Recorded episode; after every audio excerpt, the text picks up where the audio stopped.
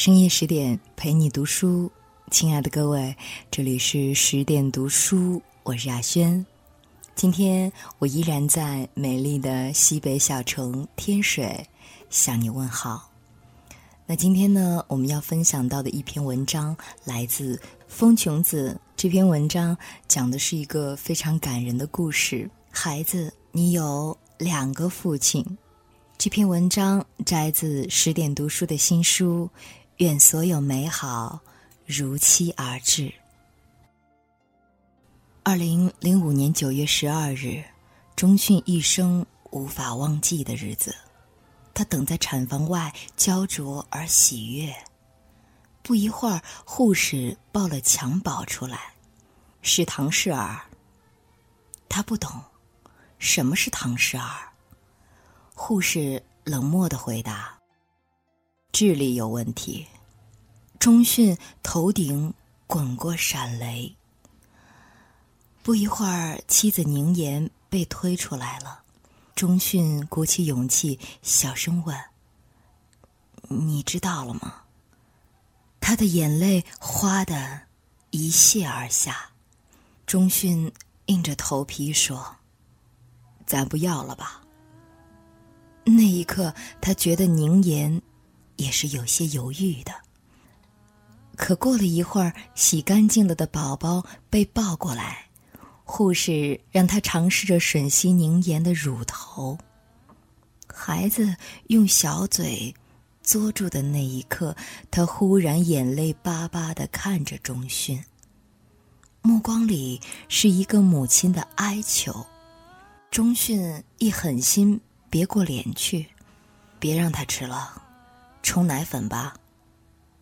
他们是生活在很小的城镇的一对夫妻，他们生活的非常卑微，而且挣扎。他们处理问题的方式可能会让人觉得匪夷所思。宁言的乳汁生生被胀了回去。钟迅强势的指挥着一切，生怕孩子跟他们有过多关联。因为时刻准备着把他送走，宁言越来越舍不得。孩子挺好的，他自欺欺人，一点儿都看不出来，或者打感情牌。嗯，你给孩子起个名字吧。钟迅越来越烦躁，他讨厌女人的感情用事。宁言还没出院，全家老少，包括他的父母和姐姐，都拿出了一致意见，送走孩子。宁言不肯，他变得有些神经质，每睡半小时就醒来看着孩子，哭。越到后来，他变得越执拗。大家原本有点不忍。见这架势，纷纷扬言：“我们不多嘴了，你们自己决定吧。”钟迅上网搜了唐氏儿的例子，看到那些一致的大扁脸、塌鼻子、眼睛呆滞的模样，他开始跟宁言吵。宁言的身体在逐渐恢复，也有了力气吵架。你不要，我自己养。钟迅只好这样，暂时迁就。他等着有一天宁言醒悟，孩子现在小，和同龄宝宝区别并不大。他想，迟早有一天，宁言会崩溃。但事实是，孩子的情况越来越糟，宁言的母性却越来越泛滥。其长势之迅猛，彻底击溃了所有不美好的现实。孩子随宁言姓，起名宁聪，这在钟迅看来异常可笑。这时，在北京打工的老乡说那边有机会赚钱，钟迅逃跑似的奔赴北京。一天，宁言打电话。说北京有个地方能提高唐氏儿智力，简直是无稽之谈。但他要试，钟迅只能答应让他过来。他们住在一个城中村里，这里最不缺的就是看上去热情、实则八卦的中年妇女。如果不想成为别人饭桌上的谈资笑料，就必须时刻保持警惕。之前钟迅生活的小心翼翼，现在他却不得不忍受异样的目光。而宁言对他的敏感毫无察觉，他总是主动把伤口袒露在那些终日如同绿莹一样的女人面前。毫不自卑。钟迅感到压抑，更重要的是挣钱很难。他非常不情愿把血汗钱扔在这个不可能给他带来希望的学校。同事的孩子欢天喜地的给孩子办周岁酒宴，买各种漂亮玩具，而钟迅宁言每天吵。如果有一天没有吵架，他都要。感谢上天给了他舒坦的一个晚上。钱用的差不多了，宁言只好回去。钟迅送他们，已经一岁多的孩子，不会笑，也很少哭。火车站，钟迅拧着脖子对宁言说：“你看，我早就说会是这样。”但是他心底。并没有胜利的喜悦。宁言说：“这不是我一个人的责任。”钟迅勃然大怒：“你肯听我半句，这个家也不会被你毁成现在这样。”宁言嚎叫：“要不就离婚算了。”好吧，钟迅认为已经为他和这个孩子付出太多，他的人生不允许。为任何人牺牲。他们顺利办了离婚手续，出于愧疚，钟迅什么家产都没要。孩子跟宁言，然后他迫不及待的回北京，心里是有些怨恨的。如果他能理智一些，事情不会像今天这样。而宁言的怨恨更深。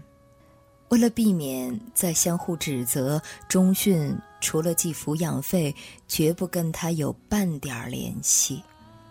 二零一零年的春天，钟迅找了新女友，隐瞒了前妻和弱智儿子的事情。生活就要翻开新篇章了，虽然有那么多不如意，良心也被什么东西硌得很疼。但是人还是要向前看，不是吗？钟迅经常跟同事在一起喝酒，喝着喝着就哭了。一天跟中学同学吃饭，一人忽然说：“宁言跟老俊在一起，你知道不？”钟迅大吃一惊。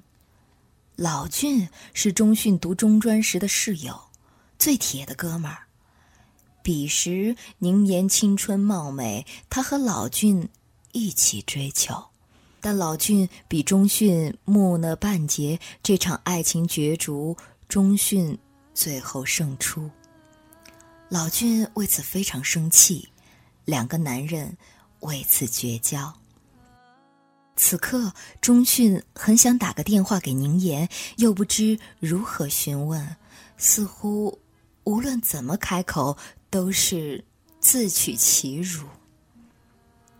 又过了两年，钟迅和女友分手，并不是没有感情，而是感情总是没有根基。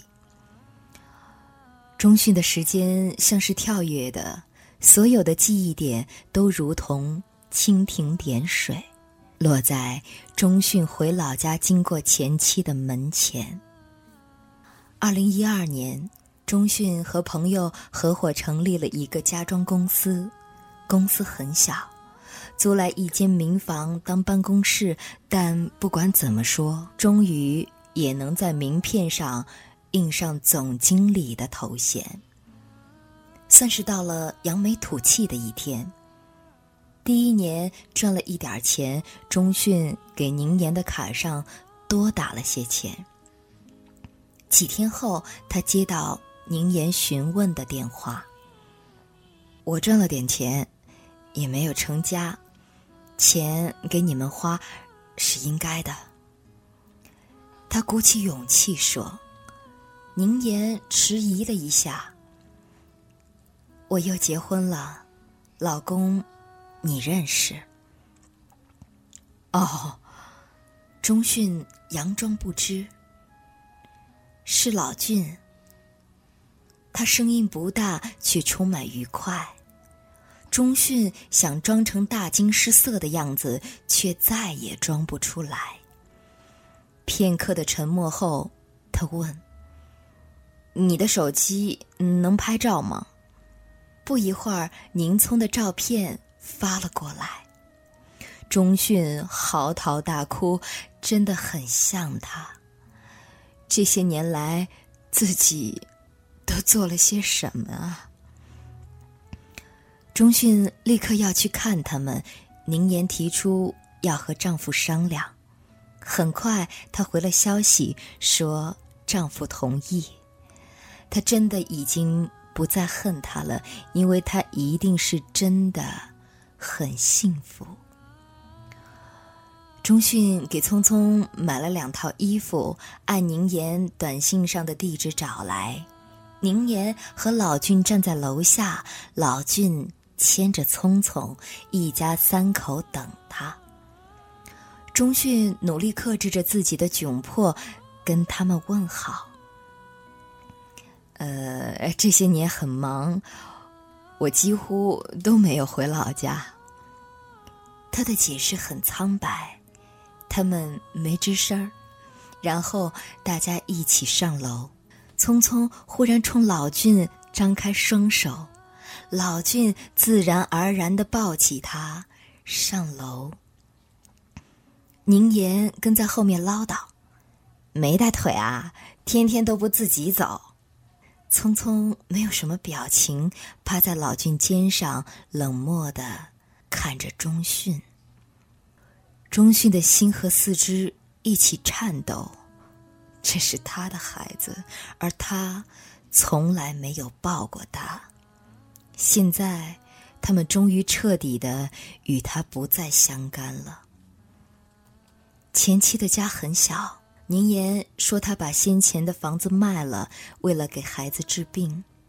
现在的房子是租来的，家里有些乱，到处是玩具、涂鸦。其实，聪聪和同类病例相比算好的。”宁言从老俊怀里接过聪聪，叫叔叔。聪聪怯生生的叫了，钟迅难受的说不出话来。宁言大约看出来，他赶紧解释：“不想让孩子知道那么多，所以他只有一个爸爸。”钟迅点点头，他没有资格较真儿。然后大家都无话可说。老俊到厨房去做饭，宁言坐在钟训边上。也很尴尬，钟迅只好主动搭讪。你胖了，他羞涩的笑笑。四个半月了，钟迅这才注意到他的小腹已经隆起。匆匆知道他们在说什么，他凑过来贴在妈妈肚子上，然后忽然冲钟迅笑了一下。钟迅的心像木钟一样。发出顿响，他压抑着自己，平静再平静。他看着这个小小的、温馨的家。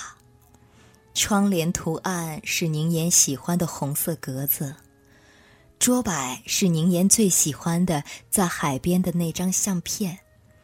阳台上养着他最喜欢的栀子花，杯子、拖鞋、围裙。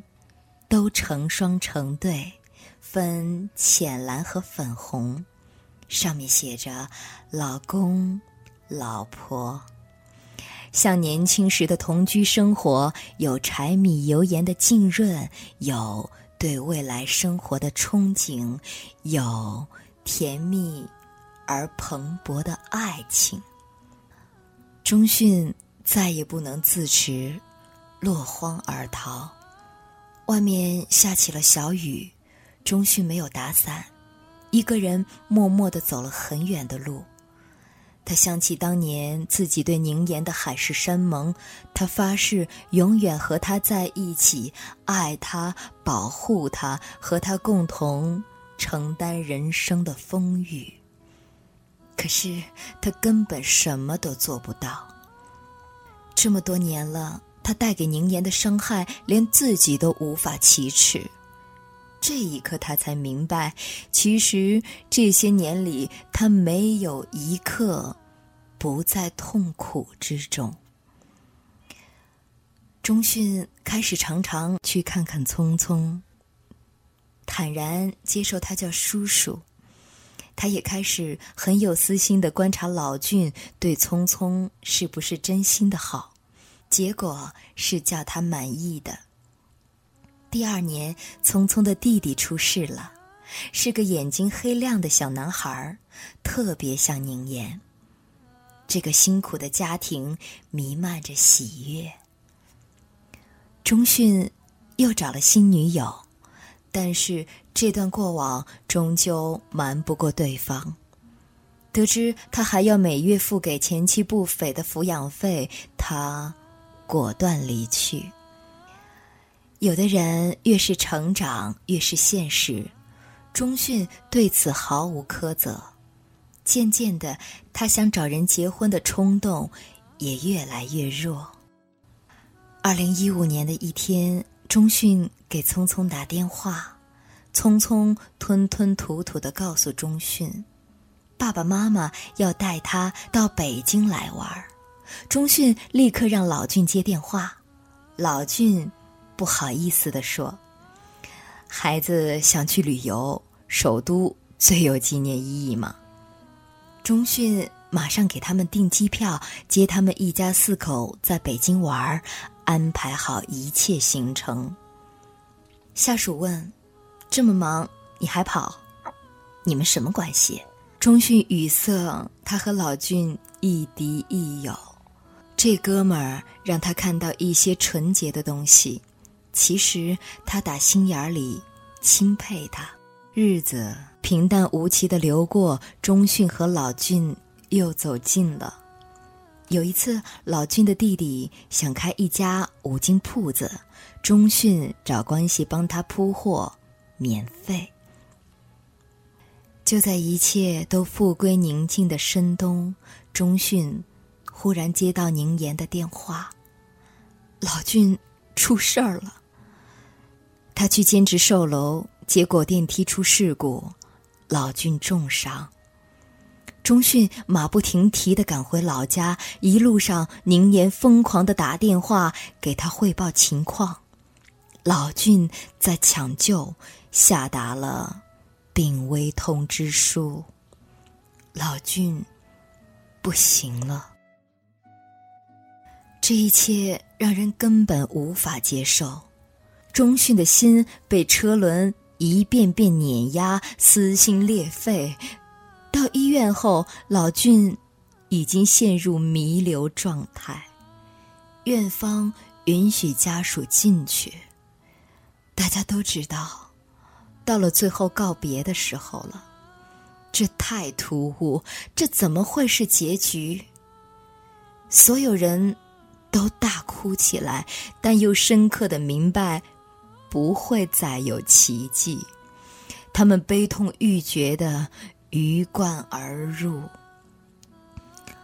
老俊看着钟迅，嘴唇动了动，大家立刻将他推到前面。他还有话要说，但是已经没有力气了。钟迅泪水横流。老俊想说话的欲望更加强烈，他焦灼的看着钟迅，好像等他说什么。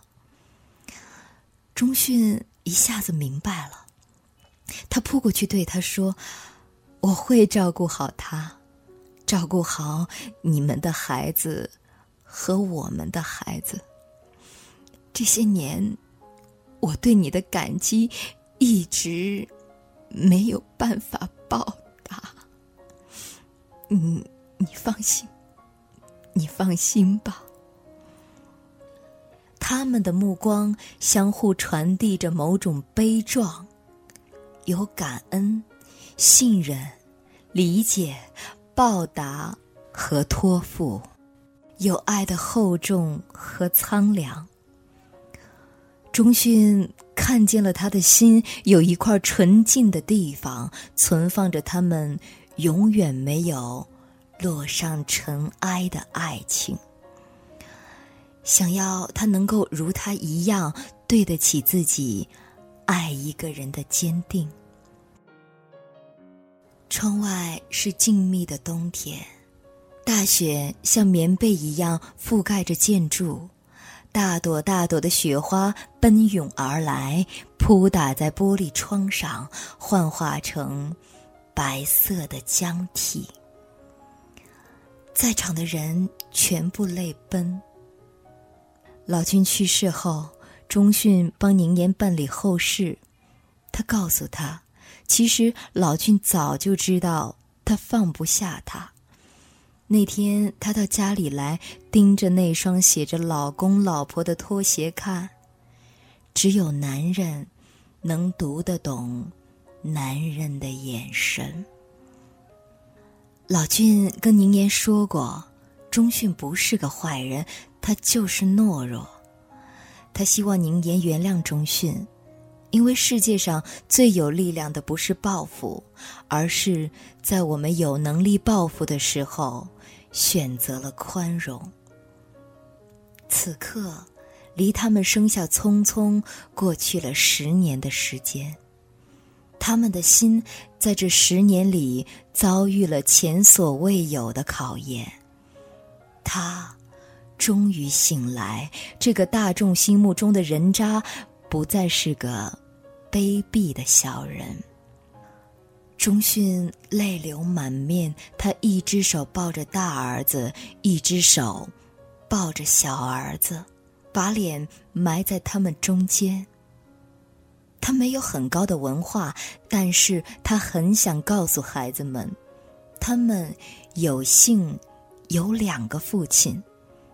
一个父亲带着伟岸的深情，一个父亲带着忏悔回来了。再次的感谢风琼子带来的如此美好的故事，也再一次的感谢你的守候，感谢你的聆听。更多好文，欢迎您关注十点读书微信公众账号，也欢迎你继续的关注十点读书的新书。愿所有美好如期而至。我是雅轩，提前祝你晚安，我们再会了。